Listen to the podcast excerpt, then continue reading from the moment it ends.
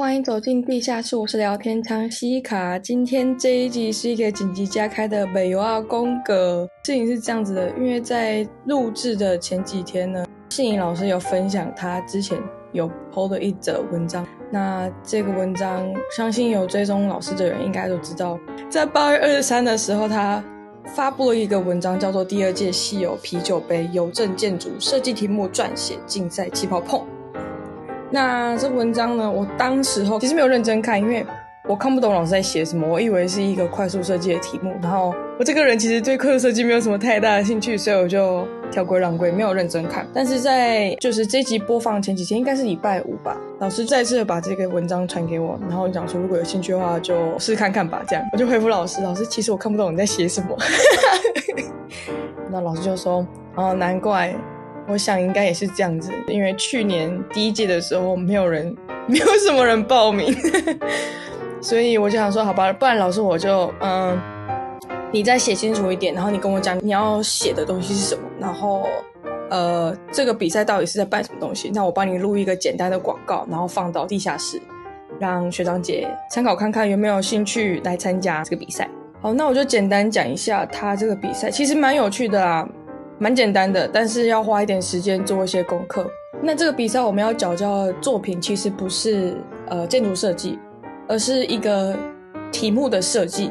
也就是说，之前我们在发题的时候会拿到一到两张纸，然后上面是所有我们要做的事情跟这个题目我们要练习的东西是什么，然后还有题目的要求是哪些东西，然后每一周的进度是什么。我们要缴交的那一个作品就是要设计这个题目。其实我们之前也有抱怨过，说为什么这些题目要有这么多的限制，什么建蔽容积怎么那么少，然后或者是说，呃，为什么还要做这些有没有的东西？但是有没有想过，我们其实也可以回头来设计题目呢？是不是很有趣？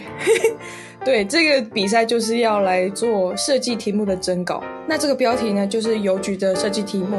大家有兴趣的话，可以到方格子去投件。那我简单讲一下，他要缴交的内容有什么好了。要记得，这个比赛是要大家拟一份简单的邮局设计题目，不是一个快速设计，也不是一个邮局的设计哦。所以格式很简单，就是 A 是 paper 的尺寸，PDF 档，然后内容要直幅横写，页数不限制，但是档案不能超过。五十 MB。那设计题目的要求总共有七个部分。第一部分是前言，那第二部分就是学习目标。接下来第三部分就是你找的一些相关案例跟案例剖析，你要怎么样用这些案例简单扼要的解释这个题目怎么样操作，有什么东西必须要注意的。那在第四部分就是操作重点，就是要用比如说空间组织啊、结构构造，或者是社会、历史、实物、法规、设备。不环或是什么理论，然后什么逻辑，还有腹地计划、环境等等这些面向去说明这个设计的操作比重。第五个部分就是要做记忆位置及说明呢，其实有两个选项可以选。第一个位置是金门大学的学生活动中心学生会馆 B 二零七室。第二个的话就是你可以选在金门的任何一个地方，你觉得适合的位置。那但是要详细说明这个基地特色，还有这个设计选址的关系。在两个选项中选一个来做说明就好了。那第六个部分就是建筑规范与空间需求，题目就是邮局嘛，所以可能需要简单的说明一下这个邮局里面有什么样的活动，那它需要什么样的空间，这个空间要多大，那容纳多少人啊，或者说是需要做什么事情，可能要说明一下。信老师有特别提到说，因为这个设计题目会是归在大二上的设计，也就是建筑设计三的程度。所以可能会需要说明为什么要拟定这样的空间需求。